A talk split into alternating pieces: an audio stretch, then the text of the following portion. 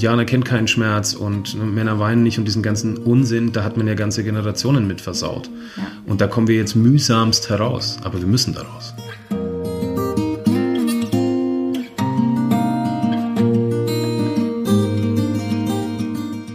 Hallo und herzlich willkommen zu Sinneswandel, dem Podcast für persönliche und gesellschaftliche Transformation. Ich bin Marilena Behrens und freue mich sehr, dass du heute mit dabei bist.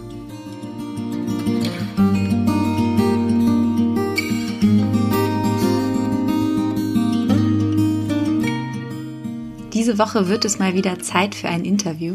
Und zwar habe ich niemand Geringeren als Robert Franken zu Gast.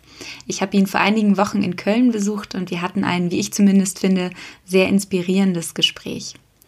Robert sieht sich selbst als digitaler Potenzialentfalter, mehr noch als Berater, und er ist Feminist. Er ist nämlich Co-Founder der Plattform Male Feminist Europe und hat dort ähm, unter anderem die Initiative Min for Equality gestartet, in der sich namhafte Speaker verpflichten, keine reinen Männer-Events mehr zu besuchen. Richtig, richtig toll finde ich das. Er ist aber auch in vielen großen Unternehmen äh, zu Gast und gebucht und setzt sich dort für Gender Equality ein, für Diversity und eben vor allem auch für die Rechte der Frauen sehr inspirierend, finde ich. Und ähm, ja, es war mir eine Freude, das Gespräch zu führen. Ich habe Robert eben in Hamburg vor ja noch noch längerer Zeit, vor einigen Monaten mittlerweile schon kennengelernt und habe ihn mir dann direkt geschnappt und äh, für ein Interview äh, ja begeistern können. Deswegen will ich auch gar nicht so viel vorweg sagen. Ich wünsche dir einfach ganz viel Freude beim Zuhören und ja, falls du Lust hast, falls dir das Interview im Nachhinein gefallen hat, hinterlass mir doch gerne ein, eine Rezension auf iTunes. Geht ganz schnell und damit würdest du mir einen riesen Gefallen tun. Viel Spaß! Hallo Robert, vielen, vielen Dank, äh, dass ich heute bei dir tatsächlich zu Gast sein darf und danke, dass du bei mir im Podcast zu Gast bist. Ja, schön, dass du hier bist und schön, dass du dafür extra nach Köln kommst. ja, eine Ehre ist es mir. Ähm, am Anfang stelle ich immer äh, unvorbereitet zwei kleine Icebreaker-Fragen, um dich ein bisschen besser kennenzulernen und damit meine Zuhörer dich auch ein bisschen besser kennenlernen. Und die Fragen kannst du ganz intuitiv äh, für dich beenden. Bereit? Mhm. Okay. Die erste Frage lautet: Als Kind wollte ich Punkt, Punkt, Punkt werden. Ich glaube Förster. Förster. Mhm. Okay, also hat ja, hat, ja, hat ja nicht so ganz geklappt, oder? Irgendwie nachhaltig, irgendwie draußen, irgendwie grün. Keine mhm. Ahnung, was mich da bewegt hat. Cool. Bist du manchmal noch in der Natur? Viel zu selten. Ich wohne ja in Köln und das ist tatsächlich momentan so die Überlegung, inwieweit das das richtige Umfeld ist auf Dauer. Aber das frage ich mich seit 19 Jahren inzwischen. Kann ich gut verstehen. Ich überlege gerade so ein bisschen, ob ich in den Süden von Deutschland tatsächlich ja. vielleicht ziehe. Ähm, aber mal gucken, ich bin ja auch in, in Hamburg in der Innenstadt. Aus der schönsten Stadt der Welt. Ja, Wie kann man das machen? Ich weiß es auch noch nicht, aber ich bin hin und her gerissen. Mal gucken. Okay, Frage Nummer zwei ich habe eine Schwäche für. Punkt, Punkt, Punkt. Da ich aus dem Süden komme, ähm, glaube ich, habe ich eine Schwäche für Bier. Okay, welches ja. trinkst du am liebsten? Ähm, Im Moment trinke ich, da ich in Bayreuth aufgewachsen bin, sehr gern Bayreuther Hell. Das gibt es inzwischen äh, auch in Köln und mhm. auch hier an den, zum Teil an den Kiosken. Mhm. Ähm, und das ist eigentlich ganz lecker. Okay, cool. Es klingt ja erstmal alles äh, sehr bodenständig. Du willst, wolltest eigentlich gerne Förster werden, trinkst gerne Bier. das, was du jetzt so in deinem, äh, sage ich mal, Alltag machst, ist ja, glaube ich, ein bisschen anders, oder? Oder bist du ein biertrinkender Förster in deinem Alltag? Nein, ich glaube, dass dieser Berufswunsch, der hat sich irgendwie dann nicht wirklich konkretisiert, sondern wie es so oft ist, ähm, eher den Zufällen irgendwie stattgegeben. Also ich habe dann nach dem Studium irgendwann äh, mal mich entschieden, kein Lehrer zu werden, obwohl das eigentlich mal das der Anfang des Studiums war. Ach, witzig. Ähm, sondern habe dann einen, einen, Magisterabschluss gemacht, damals gab es das noch, und bin dann ähm, durch tausend Zufälle auf eine Firma gestoßen, die mich tatsächlich einstellen wollte nach dem Studium. Die Firma hieß Urbia. Mhm. Ähm, und das war und äh, damals die äh, Betreiberin der Seite urbia.de, ähm, urbia.de gibt es immer noch, das ist eine der größten Familien-Communities im Netz, also so eine Oldschool-Web-Community mhm. ähm, mit einem großen Forum und entsprechenden Inhalten rund um das Thema Kinderwunsch, Schwangerschaft und Geburt. Und das war damals mein Berufseinstieg tatsächlich, Aha. also sehr unverhofft. Ja, okay. Und ähm, ich habe auf deiner, auf deiner Seite gelesen, also ich weiß ja so ein bisschen, was du machst. Wir haben uns ja schon mal in Hamburg äh, persönlich kennengelernt auf einem äh, Vortrag, den du gehalten hast. Und ähm, was mich übrigens sehr begeistert hat, auf deiner Website steht, du beschreibst dich ungern oder benennst dich ungern Berater, sondern lieber Potenzialentfalter. Ja, das war so ein Hilfskonstrukt. Also ich fremdelte und tue es zum Teil immer noch tatsächlich mit diesem Beraterbegriff, weil das einfach bestimmte Klischees ähm, ähm, evoziert. Ähm, ich habe ja 15 Jahre als Angestellter gearbeitet, also sowohl für Urbia als auch später dann ähm, bei chefkoch.de, zwar als Geschäftsführer, aber eben angestellt mhm. und habe mich dann erst irgendwann selbstständig gemacht. Mhm. Das war eigentlich nie wirklich Ziel, sondern hat sich auch so, keine Ahnung, hat sich ergeben. Ja. Ähm, und dann musst du natürlich irgendwie den Leuten erzählen, was du tust. Ja, ich kenne das. Und du kommst um dieses blöde Beraterthema schwer herum. Ja. ja und ähm, jetzt bin ich nicht Teil einer großen Beratungsfirma, sondern ich bin halt alleine unterwegs und habe dann nach ein paar Konstrukten gesucht, wie man den Leuten das erklären kann. Und ich finde Potenzialentfaltung deshalb ganz spannend, weil es einfach schon mal sagt, dass ja schon sehr, sehr viel da ist. Mhm. Das oft eben nicht zur Entfaltung kommt. Ja. Und ich glaube, ich fand es ganz spannend zu erkennen, dass das nicht unbedingt immer nur an den Individuen liegt, dass das nicht zur Entfaltung kommt, sondern tatsächlich am Umfeld auch und mhm. an den Systemen. Ja. Und das ist etwas, was mich dann in der weiteren Arbeit sehr, sehr bewegt hat und auch das nach wie vor tut, aber deswegen lieber Potenzialentfalter als Berater. Ja. Ich muss auch sagen, dass der eine Satz mir wirklich äh, ganz, ganz tief im Gedächtnis hängen geblieben ist, den du da in dem, an dem, in dem Morgensalon gesagt hast, nämlich Stop Fixing People oder auch Stop Fixing Women, äh, in dem Kontext, dass du ja auch dich viel für, ähm, für Feminism einsetzt. Aber mich würde noch mal interessieren, was meinst du damit? Was bedeutet für dich Stop Fixing People? Hast es ja schon mal so ein bisschen gerade angerissen. Naja, wir neigen ja dazu, ähm, Menschen permanent beizubringen, wie sie zu sein haben. Und wir tun das ähm, in der Überbetonung tatsächlich beim Thema Frauen. Also dieses Thema Frauenförderung hat so eine Eigendynamik bekommen und zwar eine ziemlich negative, wie ich finde, weil es impliziert, dass Frauen per se irgendein Defizit haben, dass man im Zweifelsfall heilen muss oder helfen muss, mhm. dass es eben nicht so sehr zu Tage tritt. Und man bringt halt Frauen heutzutage immer noch sehr, sehr stark bei, wie sie in männlichen Umgebungen funktionieren. Und ja. das halte ich für kontraproduktiv, weil wir dadurch die Umgebungen nicht verändern, sondern immer die Frauen in dem Fall, aber natürlich auch andere Menschen ähm, diesen Systemen anpassen. Ja. Und das halte ich für für gefährlich, also weil wir in Zukunft ganz andere Menschen brauchen und ganz andere Systeme. Wenn wir aber so weitermachen, dann ändern wir halt nichts, sondern treiben die Leute immer weiter in Anpassung. Ja, gerade Stichwort Frauenquote. Ich glaube auch, äh, anstatt uns nur äh, vorzunehmen, irgendwie mehr Frauen in die Führungsposition zu bekommen, uns mal zu fragen, woran liegt es denn, dass es dort so wenig Frauen gibt? Liegt es daran, dass Frauen keine Lust darauf haben oder liegt es an, wie du schon äh, angedeutet hast, vielleicht an dem System? ähm, dass das auch so ein bisschen ja nicht so begünstigt. Also ich glaube, das ist so ein bisschen, bisschen, muss man ein bisschen differenzierter gucken. Also einerseits, ich bin inzwischen sehr stark für Quote, weil es einfach ein politisches Signal ist. Mhm. Nicht, weil, weil ich Quote toll finde, sondern weil wir einfach ohne Quote keinen Schritt weiterkommen. Ja. Äh, auf der anderen Seite ähm, gibt es tatsächlich dieses Narrativ, die Frauen wollen ja nicht. Ich finde es aber ganz spannend zu fragen, ja, warum denn? Genau. Ja, ja. Also warum sagen Frauen denn überproportional Nein zu bestimmten Führungspositionen? Mhm. Ich glaube, dass Frauen ähm, dort schon einen Schritt weiter sind. Die lehnen nämlich diese Positionen ab, weil sie sich, weil sie genau wissen, was sie sich damit antun und ihrem Umfeld.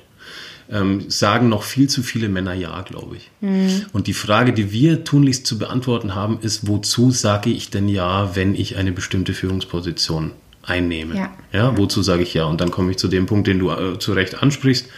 Es geht nicht nur darum, Frauen in Führungspositionen zu bringen, oder in Entscheidungspositionen, sondern sie vor allem dort zu halten. Und mhm. wenn wir das wollen, dann müssen wir an die Systeme ran, weil sonst fallen uns die Frauen genauso wieder raus. Ja, ich habe auch äh, spannenderweise kurz nachdem du den Vortrag da gehalten hast in Hamburg, äh, war ich äh, bei mir im Fitnessstudio und in der Sauna und da lag eine Frau und hat sich ausgeruht und hat ein Buch gelesen, das hieß irgendwie, ging so in die Richtung, ähm, als Mama trotzdem äh, Karriere machen oder so.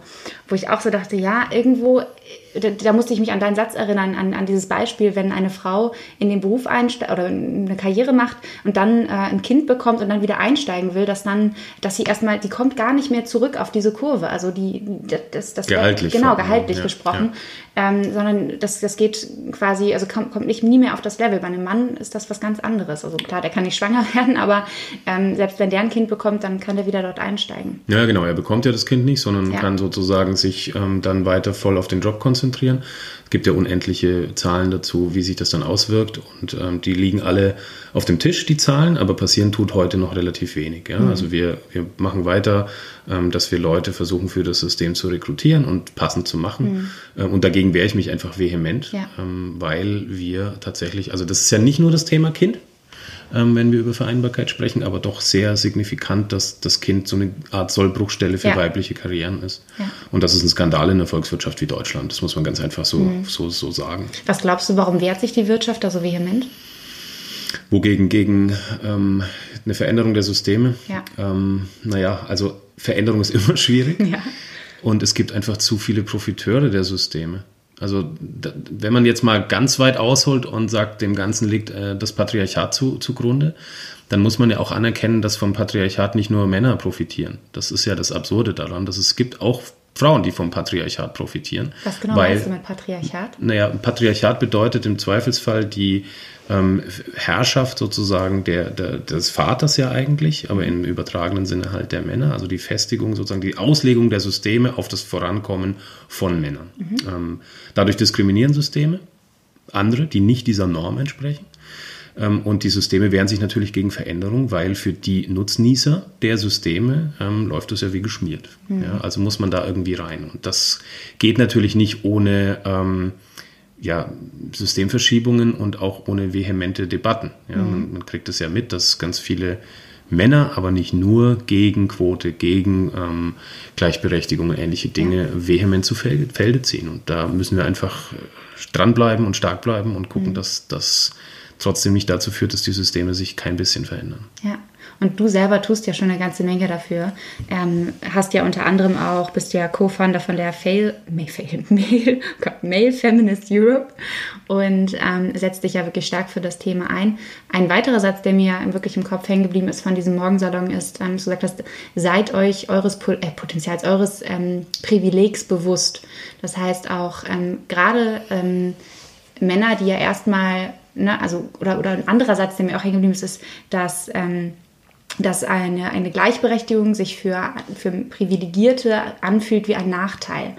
Ähm, was genau meinst du damit? Und ähm, auch bezogen auf dieses Thema, seid ihr deiner Privilegien oder werdet ihr deiner Privilegien bewusst? Ich glaube, das ist so ein bisschen Angst vor Statusverlust. Also wenn du das Gefühl hast, dass jetzt andere Menschen ähm, plötzlich zum Zuge kommen sollen, dann versuchst du natürlich deine Pfründe in irgendeiner Form zu verteidigen. Das ist mhm. erstmal ein relativ normaler menschlicher Reflex, ja. ähm, der aber, wenn man ein bisschen drüber nachdenkt, eigentlich gar nicht mehr stattfinden sollte.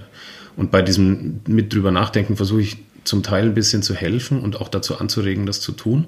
Und ich tue das tatsächlich aus einer sehr privilegierten Haltung heraus. Ne? Also wenn man mich anguckt, ich bin ja quasi Repräsentant des Privilegs. Mhm. Durchschnittlich alt, hetero, cisgender, also ich identifiziere mich mit dem Geschlecht, das mir bei der Geburt äh, angeboten wurde, wenn man das so sehen will.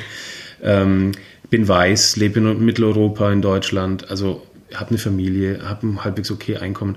Viel privilegierter geht es gar nicht. Und ja. wenn man so privilegiert ist wie ich, dann merkt man in der Regel nur ganz schwer, dass irgendwas schiefläuft. Ja. Ne? Weil du denkst, das ist wie so eine gut geölte Maschine, hat es mal eine bezeichnet, Michelle Kim, ähm, von, von sogenannten like-minded people. Also du, du hast das Gefühl, was, was wollt ihr eigentlich alle? Was habt, ja. Es läuft doch. Mhm. Und das ist halt nicht der Fall. Und deswegen appelliere ich daran, nicht sich für sein Privileg zu schämen, weil das muss man nicht, dafür hat man ja auch nichts getan, ja.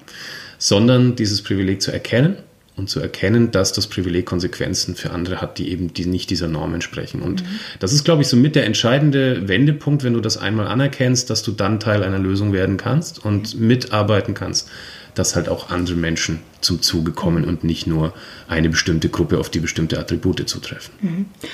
Und was wäre da oder was ist da dein Ansatz? Also was kann, was können wir dafür tun, damit äh, wir einerseits oder damit mehr Menschen sich ihrer Privilegien bewusst werden und eben auch Teil der Lösung werden können dadurch?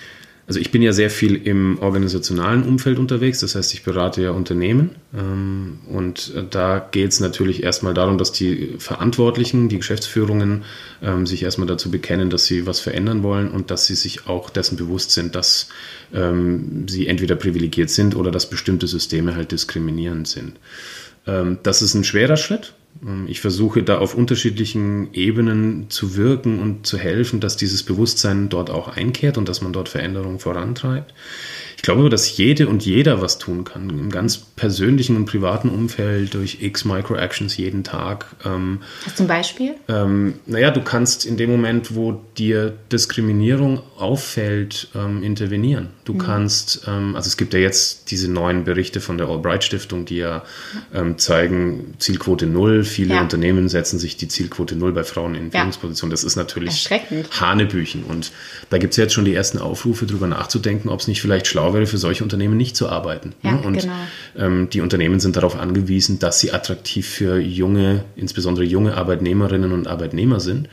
Mm, und wenn sie die entsprechenden Umfelder nicht schaffen, dann werden sie das spüren. Und das ist natürlich ein Hebel, den man hat. Jetzt ja. muss man dazu an der Stelle immer sagen, nicht jede und jeder hat die Wahl. Ja. Das ist eine sehr elitäre Denke, die da mitschwingt, ne, dass wir das machen könnten. Aber diejenigen, die die Wahl haben mhm. ähm, und die Wahl letztendlich verfallen lassen, in Anführungszeichen, die sind natürlich ein Teil des Problems. Mhm. Aber wir müssen auch gucken, wir müssen an bestimmten Ecken kämpfen, ähm, dass diese Chancengleichheit für alle Menschen stattfindet und nicht nur für die äh, weißen Mitteleuropäerinnen, wenn man jetzt mal ähm, so eine feministische ähm, Lupe da drauf ja. packt.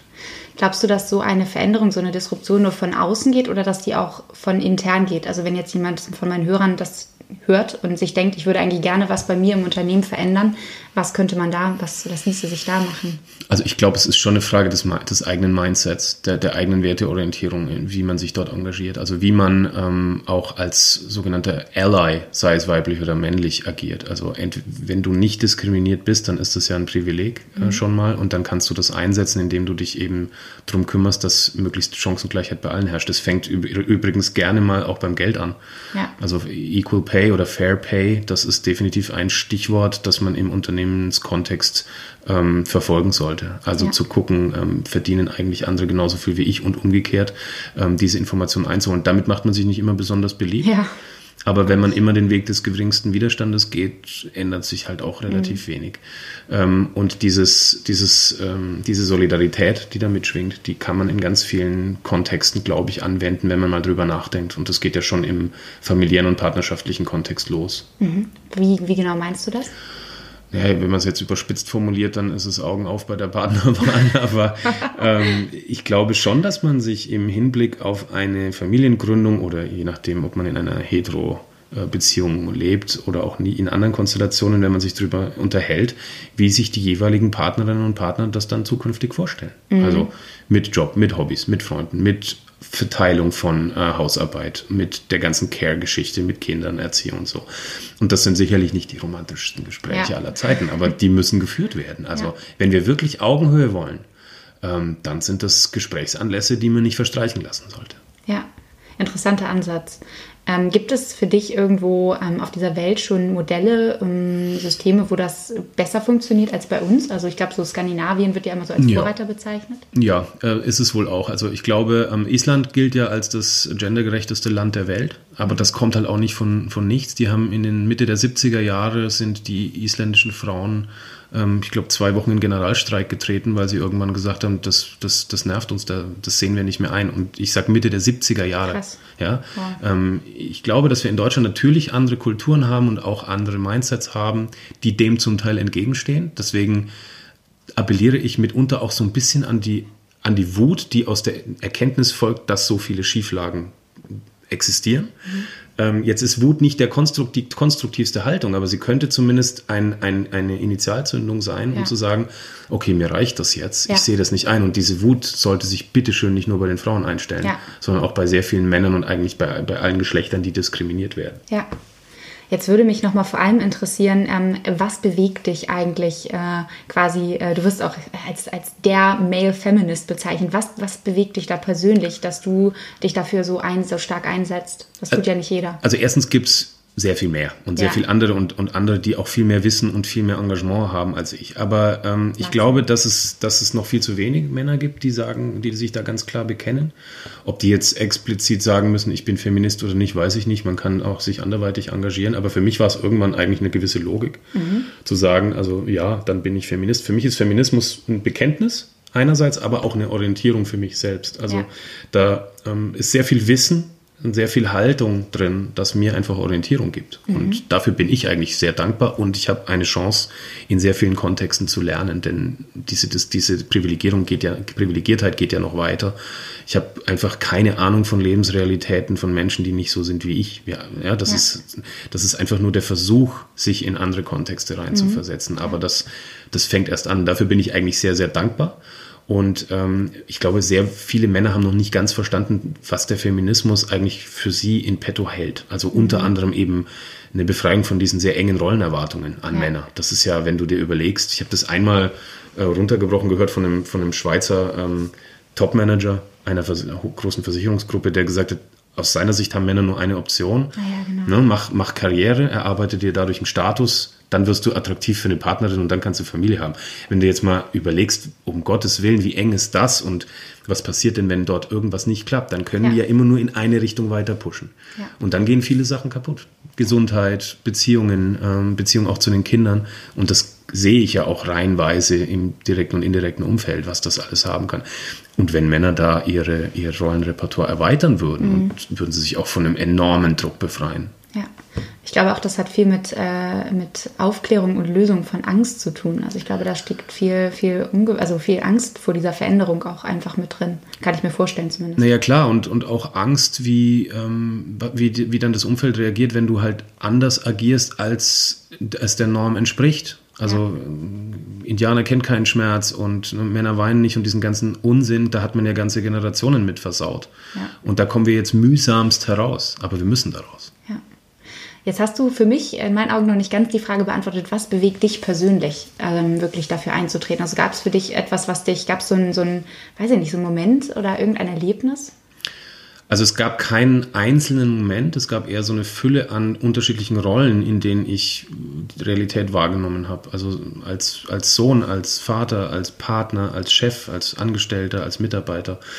In diesen ganzen Rollen habe ich unterschiedliche Erfahrungen gemacht. Mich persönlich treibt, glaube ich, ein sehr starkes Gerechtigkeitsgefühl. Mhm. Das hatte ich immer, das konnte ich nicht, nie ausblenden, wenn ich gemerkt habe, irgendwas läuft da schief und eine gewisse ja, hohe Sensibilität auch, wie es anderen Menschen geht. Und ja. ähm, das ist nicht immer positiv, weil es einen sehr belasten kann. Aber an der Stelle ist es ganz gut, um einen Zugang zu finden zu ja, vielleicht anderen Lebensrealitäten. Das klappt auch nicht immer gut, ja. aber zumindest ist das so ein Anspruch an, an mich selber. Und mhm.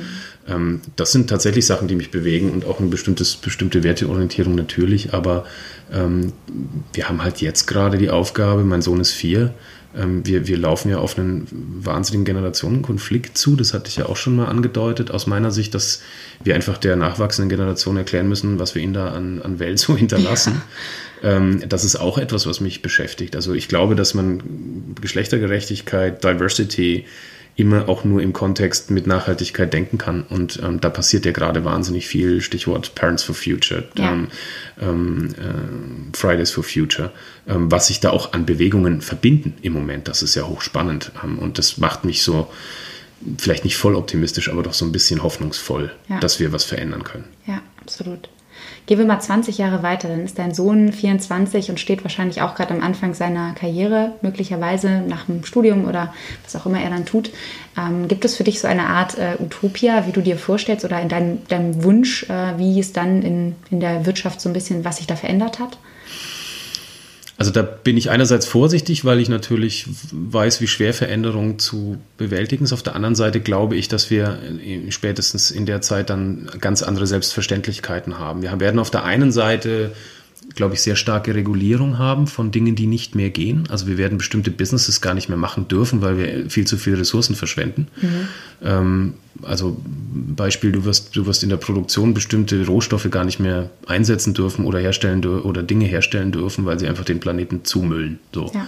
Ich glaube, ähm, heute ist gerade sogar der irgendwie Welt irgendwie so ein Ressourcentag, also dass wir schon wieder für 2019 mhm. alle Ressourcen aufgebraucht haben, habe ich heute Morgen gehört. Genau, und das wird irgendwann in die Gesetzgebung Einfluss nehmen und das wird auch in die Mentalität der Leute Einfluss nehmen. Du, ähm, ich habe immer das Beispiel mit dem Rauchverbot, das hat auch relativ schnell, haben das ja. die Leute akzeptiert. Also ich hätte nie gedacht, dass das so schnell eine gesellschaftliche Norm wird. Das heißt, wir werden es mit ganz anderen Normen zu tun haben ähm, die einerseits uns einschränken, glauben wir heute, in mhm. dem, was wir kennen die uns aber auch ganz neue Betätigungsfelder ähm, aufmachen. Und das ist so meine Hoffnung auch für meinen Sohn und für die Generation dann danach, dass es da noch genug Dinge gibt, die man bewegen kann, ähm, aber eben mit einem ganz anderen Wirtschaftssystem, wie ich hoffe. Ja.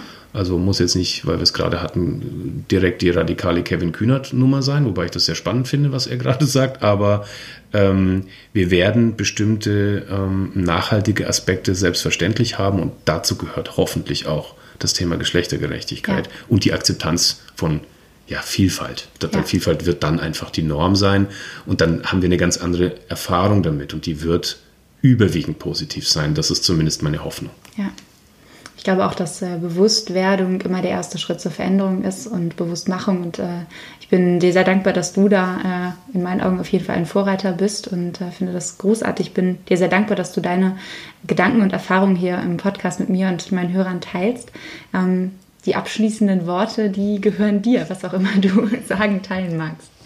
Ja, danke dir, ähm, dass du mir die Gelegenheit gibst, tatsächlich mit dir zu sprechen und ähm, auch zu diesen spannenden Themen ein bisschen was sagen kann. Ähm, also ich glaube, dass der Appell, wenn ich den machen darf, tatsächlich an die, an die Herren der Schöpfung geht, sich viel, viel stärker zu engagieren. Es gibt sehr viele Männer, die so denken und die, die genau das richtige Gerüst haben, die sie aber noch zu wenig einsetzen. Die glauben, sie müssen gar nicht mehr viel tun und das ist, glaube ich, ein Irrtum. Und wenn wir da mehr Unterstützung, mehr Support, mehr Allies haben, männlicher Art, dann kommen wir da auch an vielen Stellen weiter.